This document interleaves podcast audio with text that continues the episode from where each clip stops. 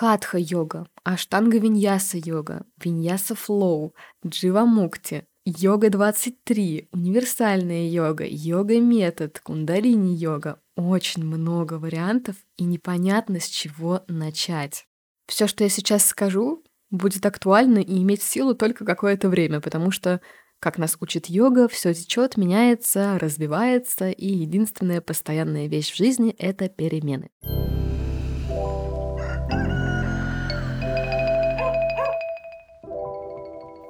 Всем привет! Это подкаст «Собака морды вверх», я его ведущая Юля Воронина. Сегодня поговорим о том, как выбрать направление йоги, когда их столько много, с чего вообще начать. В общем, лет семь назад я заглядывала на классы по йоге в фитнес-студии, которая находится у меня на районе. И тогда я написала твит, за который сейчас мне немного неловко. Я написала что-то вроде «Есть два вида йоги. На одной раскачиваются и поют мантры, а вторая моя нормальная».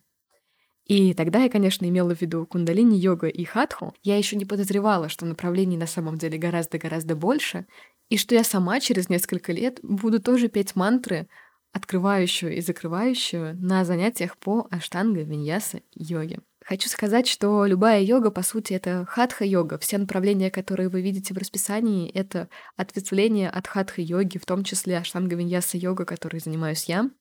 Поэтому я бы, если бы начинала сейчас, наверное, наверное, есть две стратегии. И давайте я о них расскажу. Стратегия первая, и это мой вариант. Я изначально попробовала хатха-йогу и ходила по возможности на классы для начинающих. Это очень здорово помогает прочувствовать основные движения, того, как ты вообще ставишь ноги, куда тянешь руки, и помогает также здорово понять, нравится тебе вообще это или нет. Для людей, которые смущаются, а я знаю, что таких тоже много, очень много видеоуроков на Ютубе. Я как-то целый год прозанималась по видео на канале Yoga with Adrian. Это такая американская блогер, и у нее очень много челленджей. То есть это такой плейлист на 30 дней.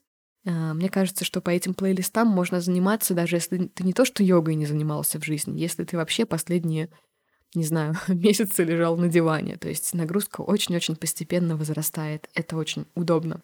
Ты начинаешь заниматься по Ютубу, набираешься какой-то силы, понимания, а потом у тебя возникают э, неизбежные вопросы, как должна ощущаться та или иная форма. И вот ты приходишь в студию на занятия по хатха-йоге для начинающих.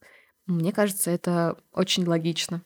Но есть еще и второй вариант. Он чуть более энергозатратный, наверное, но он более каноничный с точки зрения самой йоги. Вот я сейчас занимаюсь аштанга-виньясой, и есть два формата классов. LED-класс, он, по сути, напоминает любое занятие по хатха-йоге. Ты приходишь, перед тобой преподаватель, и он показывает тебе формы, считает, говорит, что делать. И второй формат классов, они называются Майсор, по названию индийского города Майсур. На Майсор класс ты приходишь а, с утра. Вот почему я говорю, что это может быть более энергозатратно, потому что нужно очень рано встать. Классы проходят в основном с 6.30 или 7 утра, длятся три часа, но ты, когда уже начинаешь заниматься, ты как бы можешь выбирать сам время, в которое прийти, исходя из того, сколько занимает твоя практика. Но если ты приходишь первый раз, то ты э, заходишь в зал, вокруг все э, делают каждый свое. Кто-то на голове стоит, кто-то в четуранге, кто-то прыгает, кто-то, не знаю, в лотосе сидит и дышит.